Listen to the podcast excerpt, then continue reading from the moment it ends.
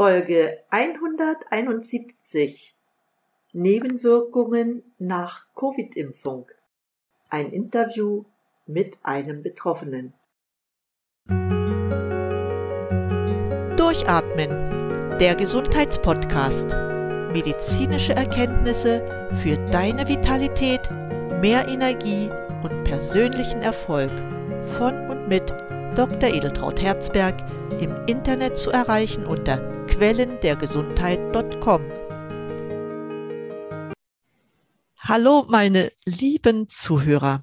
Heute gibt es wieder eine neue Episode von meinem Podcast, der ja Durchatmen heißt. Und das muss man, glaube ich, in dieser Zeit sehr gut und sehr oft noch dazu, wo es ein Gesundheitspodcast ist. Und das Atmen, das brauchen wir zum Leben. Und heute habe ich nach langer Zeit mal wieder einen Interviewpartner zu einem Thema, was gegenwärtig, weil es halt Sommer ist, nicht ganz so präsent ist. Aber wer aufmerksam die Politik verfolgt, der wird merken, die Inzidenzien werden langsam wieder erwähnt. Es wird daran gearbeitet, Kinder unter fünf Jahren impfen zu lassen. Es wird auch über eine vierte Boosterung gesprochen, die demnächst nötig sein wird und welche Maßnahmen im Herbst folgen könnten. Darüber möchte ich mich jetzt nicht näher auslassen, aber heute ist das Thema Impfnebenwirkungen bei uns Mittelpunkt dieser Episode. Dafür habe ich einen Gast eingeladen. Es ist der Finn, der seinen vollen Namen nicht sagen kann, aus bekannten Gründen. Aber Finn ist ein junger Mann von 27 Jahren, den ich kennengelernt habe und der sich bereit erklärt hat, hier seine Geschichte zu erzählen. Hallo Finn, ich begrüße dich ganz herzlich hier bei mir im Podcast und freue mich natürlich, das ist nicht selbstverständlich, dass man so bereitwillig darüber erzählt, aber wir wollen aufklären mit dieser Episode und wir wollen Menschen vor Schlimmeren bewahren. Und in dem Sinne nochmal ganz herzlich willkommen.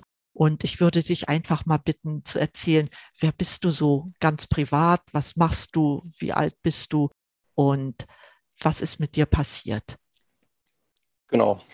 Herzlich willkommen und auch vielen Dank für die Einladung. Ich heiße Finn, bin 27 Jahre alt und komme aus dem wunderschönen Niedersachsen. Ich habe bis zum vorletzten Jahr noch studiert, und zwar Bauingenieurswesen auch hier in Niedersachsen und habe mich dann entschlossen, äh, eigentlich ins Berufsleben zu starten. Und genau in diesem Zwischenschritt ähm, habe ich mich eben mit, auch freiwillig muss ich dazu sagen, mit BioNTech impfen lassen. Und das war bisher mein Lebensveränderung, mein Game Changer, ja, der eben sozusagen 180 Grad Kehrtwendung in mein, in mein Leben verursacht hat. Und Deswegen freue ich mich ganz besonders, heute mit dir über das Thema sprechen zu dürfen, da ich es besonders wichtig finde, dass eben auch das Thema Impfnebenwirkung eben Platz und Raum bekommt und man darüber vielleicht auch ein bisschen Aufklärung betreiben kann, was vielleicht auch oder von Seiten der Politik ein bisschen kurz gerät. Ja, Finn, äh, was ist denn konkret bei dir passiert nach der Impfung offensichtlich? Genau, ich habe mich letztes Jahr im Mitte Mai, also im Jahr 21, mit BioNTech impfen lassen. Habe auch die Impfung soweit die ersten zwei, drei Tage ganz gut verkraftet. Leichte Schmerzen an der Einschichtstelle, so wie es vielleicht üblich ist. Ähm, konnte den Arm vielleicht auch nicht wirklich super gut bewegen, aber ich hatte zumindest kein Fieber oder keine anderen schweren Reaktionen. Bin dann genau 21 Tage später mit drei wirklich guten Freunden nach Portugal geflogen. Da wollten wir eigentlich eine Woche im Surfcamp verbringen. Und da habe ich dann abends, das war der Ankunftstag, ja, wie so eine Art Anfall bekommen. Ähm, das ist eigentlich sehr schwer in Worte zu fassen, weil das eben das erste Mal war, dass sowas bei mir passiert ist. Ähm, ich stand kurz vorm Ohnmachtanfall, ähm, bin zusammengeklappt, Konzentrationsschwierigkeiten, ähm, Orientierungsschwierigkeiten, Kopfschmerzen, Übelkeit und von jetzt auf gleich. Also man merkt richtig, der Körper streikt.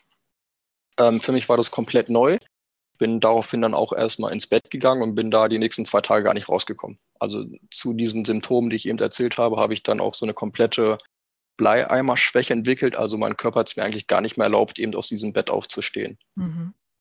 Bin dann ins Krankenhaus, in die Notaufnahme in Lissabon gebracht worden und habe dort dann ja routinemäßig so den, den ersten Bodycheck bekommen, ähm, der dann Gott sei Dank auch eigentlich erstmal unauffällig war. Ähm, ich habe diese Blutwerte mir aushändigen lassen, habe die dann später auch einen Arzt vorgelegt und ähm, dieser meinte dann, man kann anhand dieser Blutwerte, eben wie die Werte sind, schon erkennen, dass da eine Reaktion mit einem mRNA-Impfstoff stattgefunden hat.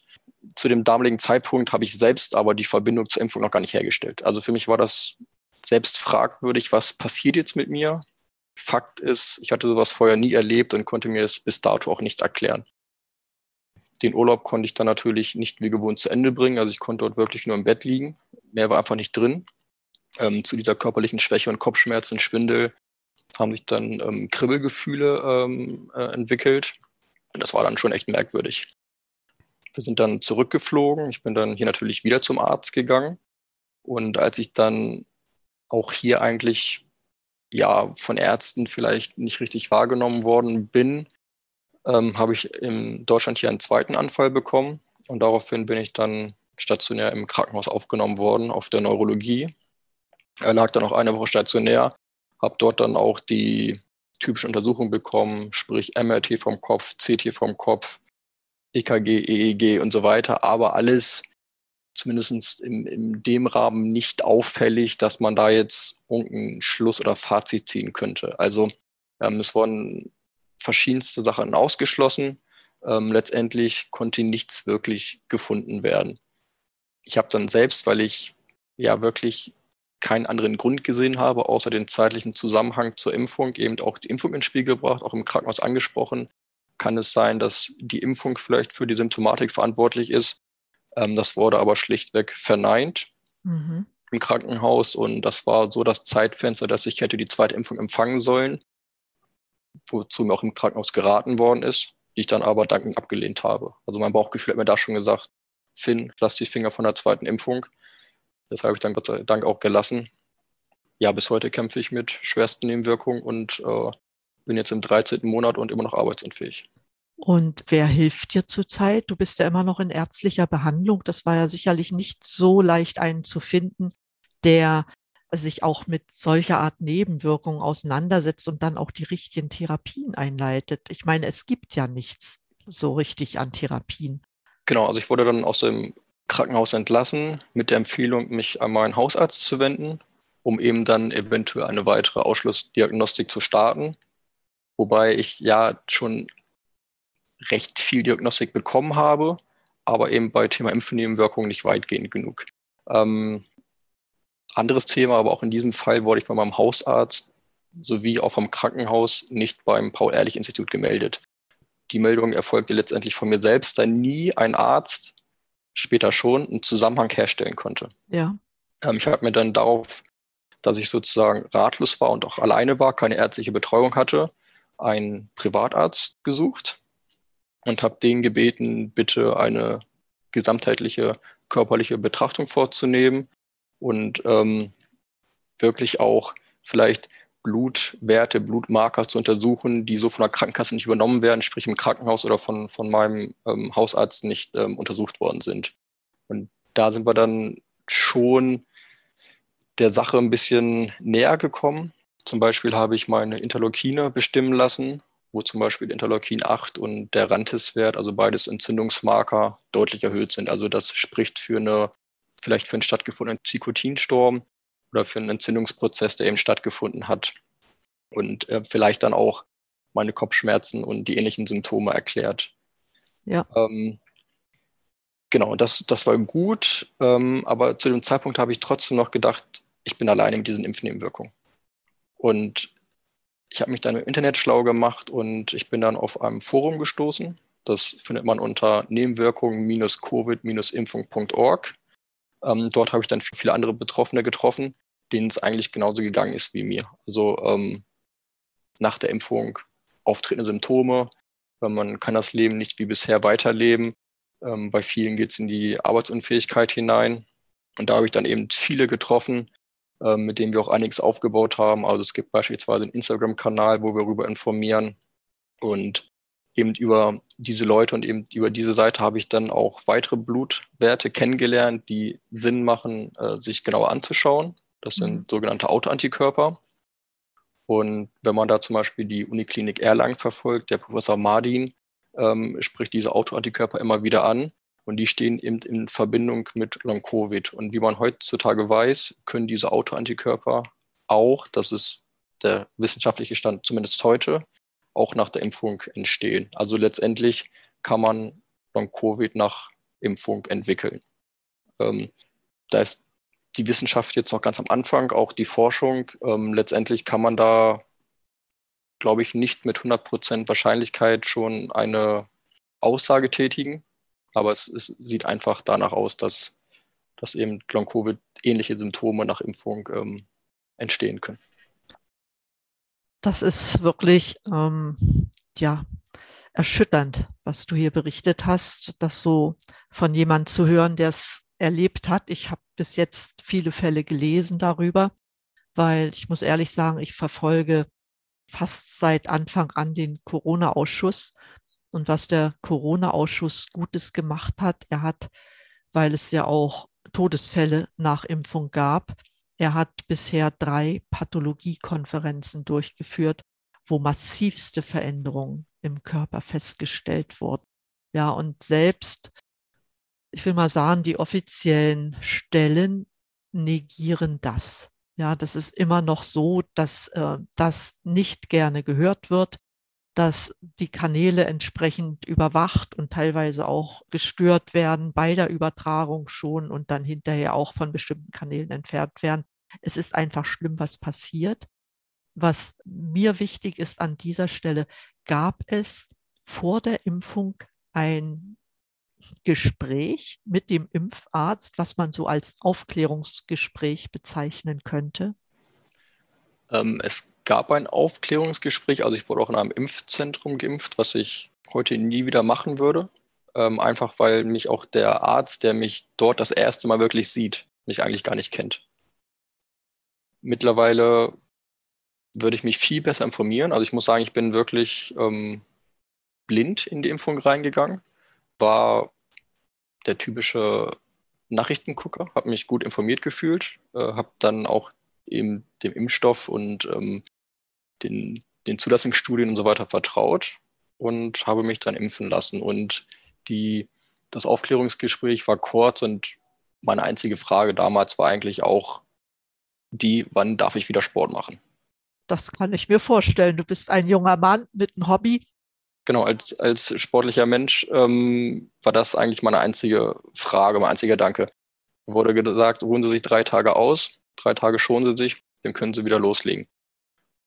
Ich glaube, heute ist die offizielle Empfehlung sogar, dass man 14 Tage danach keinen Sport machen soll. Also man sieht, dass man wahrscheinlich auch dazu lernt. Also dass Aussagen, die damals getätigt worden sind, heute gar nicht mehr aktuell sind. Was mir wieder den Denkanschluss gibt, dass wir eigentlich kaum oder nicht genug über das Virus selbst, aber auch die Impfung einfach Bescheid wissen. Da kommen täglich neue Erkenntnisse, ähm, wo ich sage, die hätte ich gern damals gewusst. Und hätte ich die damals gewusst, dann hätte ich mich vielleicht anders entschieden. So wie ich das sehe, ich mache kein Geheimnis daraus. Ich bin nach wie vor nicht geimpft, also zumindest nicht Corona. Ich bin auch in dem Sinne kein Gegner von Impfungen, weil ich habe alles mitgenommen, was es an Impfungen gab. Und ich musste sagen, ich war das erste Mal schon skeptisch, als diese bedingte Zulassung kam. Und Pfizer es verhindert hat, seine Zulassungsstudien zu veröffentlichen. Das wurde erst Ende letzten Jahres mit Druck der FDA in Amerika wurden die gezwungen, die Studien zu veröffentlichen. Und also wer da nicht aufgepasst hat oder hellhörig geworden ist, weil die ersten 500 Blatt dieser Studie belegten schon, 43.000 Menschen waren in der Studie. Es gab 1200 Todesfälle. Ich selbst als Pharmavertreterin musste damals sagen, ich kenne die Geschichte von Lipobai, einem Cholesterinsenker. Der wurde vom Markt genommen bei 52 Todesfällen. Und hier impft man heute nach wie vor weiter. Die Frage ist aber nicht, wehren wir uns nun so sehr gegen die Impfung, sondern ich sage immer, es ist mein Körper, es ist euer Körper, wenn ihr das jetzt hier hört. Und ich bin dafür verantwortlich, was mit ihm passiert. Aber Wissen ist immer eine Hohlschuld. Ja, und äh, wir wissen heute, dass wir über vieles nicht informiert wurden, sondern es uns notgedrungen übers Internet aneignen mussten. Und deshalb bin ich ganz froh, dass du darüber berichtet hast, Finn. Und vielleicht noch ein Zusatz für Menschen, die sich impfen lassen wollen. Ja, also die wird es nach wie vor geben, weil aus verschiedensten Gründen. Es kann sein, dass ich meinen Restaurantbesuch später weiter betreiben will, wenn da wieder mal sowas wie ein Lockdown kommt. Oder ich bin so davon überzeugt. Oder ich habe auch Angst, Covid zu bekommen. Ja, da gibt es verschiedenste Gründe. Aber ich würde jeden bitten, bereitet euch auf diese Impfung vor. Im Vorfeld ist es ganz wichtig, sich ordentlich zu ernähren, gut mit Vitalstoffen zu versorgen, das ist ganz wichtig. Und wenn dann schon die Impfung erfolgt ist, es gibt einen Marker, das sind die D-Dimere, die zeigen, wie das Blut gerinnt. Die sollte man engmaschig, selbst wenn es etwas kostet, nach der Impfung kontrollieren lassen um hier schnell vorbeugen zu können. Notfalls auch vor der Impfung äh, schon beginnen, ASS, also Blutverdünner zu nehmen. Ja, ich weiß nicht, wie deine Erfahrung ist, was, was du dazu sagst, aber ich denke, das wäre eine gute Vorbereitung. Genau, das ist zum einen eine gute Vorbereitung, um dich zu, zu schützen, eben vielleicht keine Impfnebenwirkung zu bekommen. Da stimme ich zu, da würde ich auch ASS äh, empfehlen, einfach um das Blut flüssig zu halten. Genau. Ähm, ich würde schauen, dass ich einen ausreichend hohen Vitamin D-Spiegel habe. Er macht die auch für sehr sinnvoll. Ganz wichtig, ja. Und ähm, ich würde zum Beispiel auch empfehlen, Feuer zum Beispiel Herzwerte kontrollieren zu lassen, also zum Beispiel das sensitive Troponin, Troponinwert, ähm, einfach um auszuschließen, dass man Feuer ein gesundes Herz hat und dass man keine Entzündung hat. Denn es ist sehr gefährlich, in eine Infektion oder eine Entzündung hineinzuimpfen. Ähm, das kann einige schlimmer machen. Und wenn ich jetzt auffällige Blutwerte habe, die ich nach der Impfung genommen habe, dann heißt es von, von vielen Ärzten, ja, aber wir wissen ja nicht, wie es vor der Impfung ausgesehen hat. Und man muss, allein wenn man da jetzt juristisch denkt, vielleicht Feuerwerte haben, damit man ganz klar sagen kann, nein, die haben sich jetzt erst nach der Impfung verändert. Hier kann ich den Fall ganz klar auf die Impfung zurückführen. Ja, also die Beweislast, finde ich, ähm, ähm, spielte auch einfach eine ganz große Rolle, wenn es dann vielleicht später mal um entsprechende Entschädigung geht. Genau so ist es. Die Ärzte denken ja immer, dass sie nicht für Entschädigungszahlungen herangezogen werden. Das ist aber äh, nicht rechtens. Laut Infektionsschutzgesetz vielleicht nicht, aber laut Patientenrechtegesetz sehr wohl. Ja, sie sind A verpflichtet, ordentlich aufzuklären. Ne, vielleicht auch sowas zu sagen, was du jetzt äh, gesagt hast was die Vorbereitung für die Impfung anbelangt. Und sie haften natürlich, wenn sie nicht aufklären. Auf alle Fälle.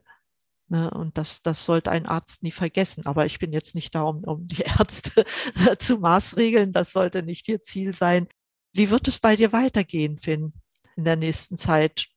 Also ich hatte bisher das große Glück, einer der wenigen zu sein, die in der Anlaufstelle von der Uniklinik Marburg gewesen sein zu dürfen, von dem Herrn Professor Schiefer dem ich übrigens sehr dankbar bin, dass er auch mit dem Thema in die Öffentlichkeit getreten ist und dort wirklich, wirklich alles versucht, uns Impfgeschädigten zu helfen. Das hat mir durch entsprechende Medikamente schon mal ein paar Symptome gemildert, aber ich bin bei weitem noch nicht da, dass ich sage, ich kann jetzt wieder mit der Eingliederung starten. Ähm, und es ist wirklich sehr, sehr schwer, entsprechende Hilfe zu bekommen. Das geht meist oder es geht generell über das Wissen von vielen Hausärzten hinaus. Da möchte ich den Hausärzten auch nichts Böses mit tun oder sagen, aber das ist einfach so, so speziell, ähm, dass sich unsere Thematik Unikliniken annehmen müssen. Das geht nicht anders. Und auch die haben viel zu tun. Es gibt weitaus mehr und auch andere Krankheiten als Long-Covid und Impfnebenwirkungen. Ähm, da kommen wir dann zum ähm, Pflegepersonal und äh, Mangel der Fachkräfte. Das ist wieder ein anderes Thema um deine Frage zu beantworten, ähm, ich habe jetzt auch noch das Glück, dass ich den 20.07. in die Charité darf, in die Neurologie, für weiterführende Untersuchung, ähm, wo ich dann auch wirklich sehr hoffe, dass ich dort auf einen Spezialisten treffe, der dann auch meine Fragen und ähm, ja, meine entsprechenden Blutwerte vielleicht einordnen kann, dass man da dann einen neuen Ansatzpunkt findet, um mich zu therapieren. Das ist ja schon mal eine kleine Aussicht. Ne? Schade ist, dass du keine Lebensplanung jetzt machen kannst. Ja, du weißt nicht, wann du wieder in den Arbeitsprozess überhaupt das erste Mal starten kannst. Du weißt nicht, wie sieht es mit dem Sport weiter aus. Äh, Im Moment weißt du das einfach alles nicht. Ist ungewiss, genau, ja. Und deshalb kann man wirklich nur froh sein, dass du Ärzte gefunden hast, die sich jetzt damit beschäftigen. Wahrscheinlich sind sie auch gezwungen, weil wenn man nur alleine die Daten der BKK sieht, wie viel Impfnebenwirkungen dort schon registriert wurden, die auch teilweise ignoriert werden, dann muss man sagen, die Ärzte, besonders auch die Universitätsärzte von großen Kliniken, müssen sich einfach damit beschäftigen. Einerseits das und ich glaube, viele wollen es auch, wobei immer die Angst mitspielt, wenn sie sich vielleicht zu laut äußern oder falsch äußern, dass die dann diskreditiert werden. Das ist immer noch so mein Gedanke dabei. Ähm, ich denke schon, dass hinter den geschlossenen Türen schon was passiert, aber das kriegt jetzt der normale Bürger oder Bürgerin eben nicht so mit. Es ist auf jeden Fall super spannend und das Ende bleibt offen.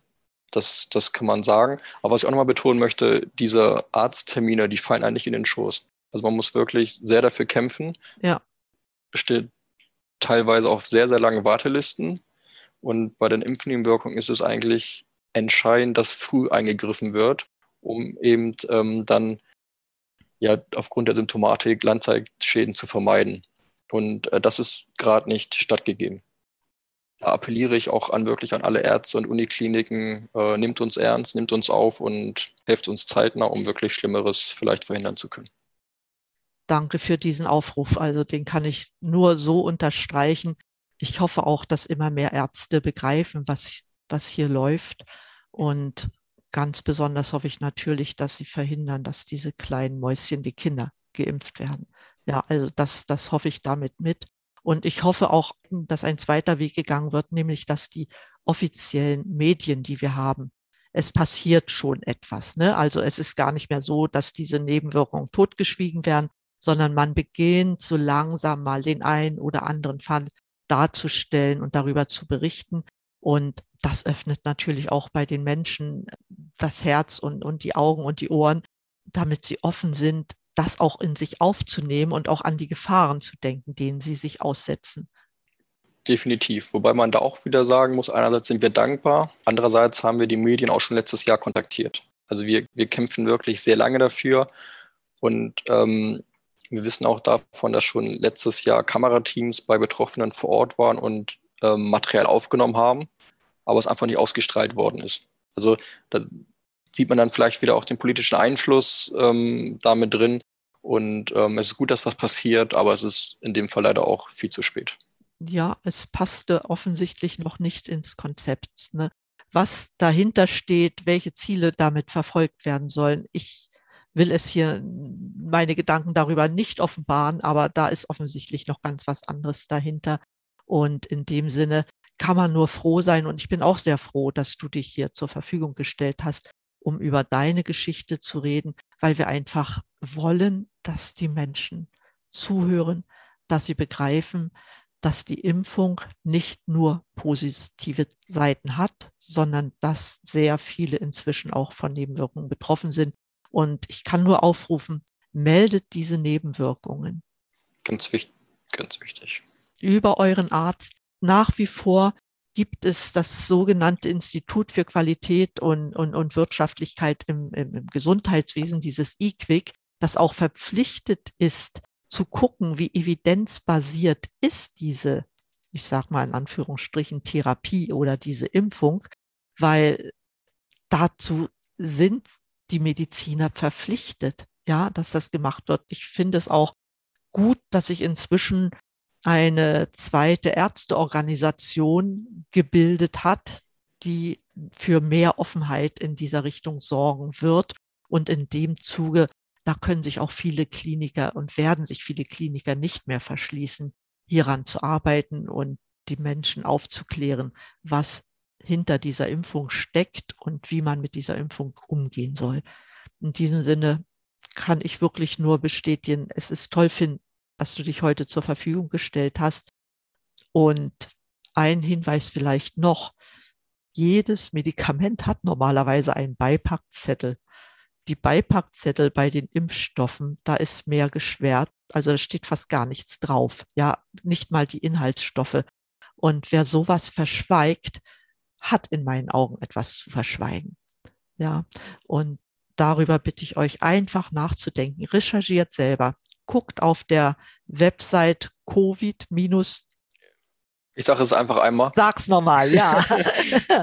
Findet ihr unter www.nebenwirkung-covid-impfung.org. Genau, das ist die eine Website und die andere Website ist die Website vom Corona-Ausschuss, wo ihr wirklich sehr viel auch an Hintergründen noch erfahren könnt und auch sehr gute Arztberichte. Das reicht von Südafrika bis hoch nach Kanada wo Erfahrungen vermittelt werden mit den Impfstoffen. Also zwei wirklich gute Seiten, die man sich angucken sollte. Und scheut euch nicht, eurem Arzt Fragen zu stellen zu der Impfung. Und sagt eurem Arzt im Vorfeld, dass die Aufklärung mit Sicherheit nicht nur fünf Minuten dauern wird, weil ihr so viele Fragen habt.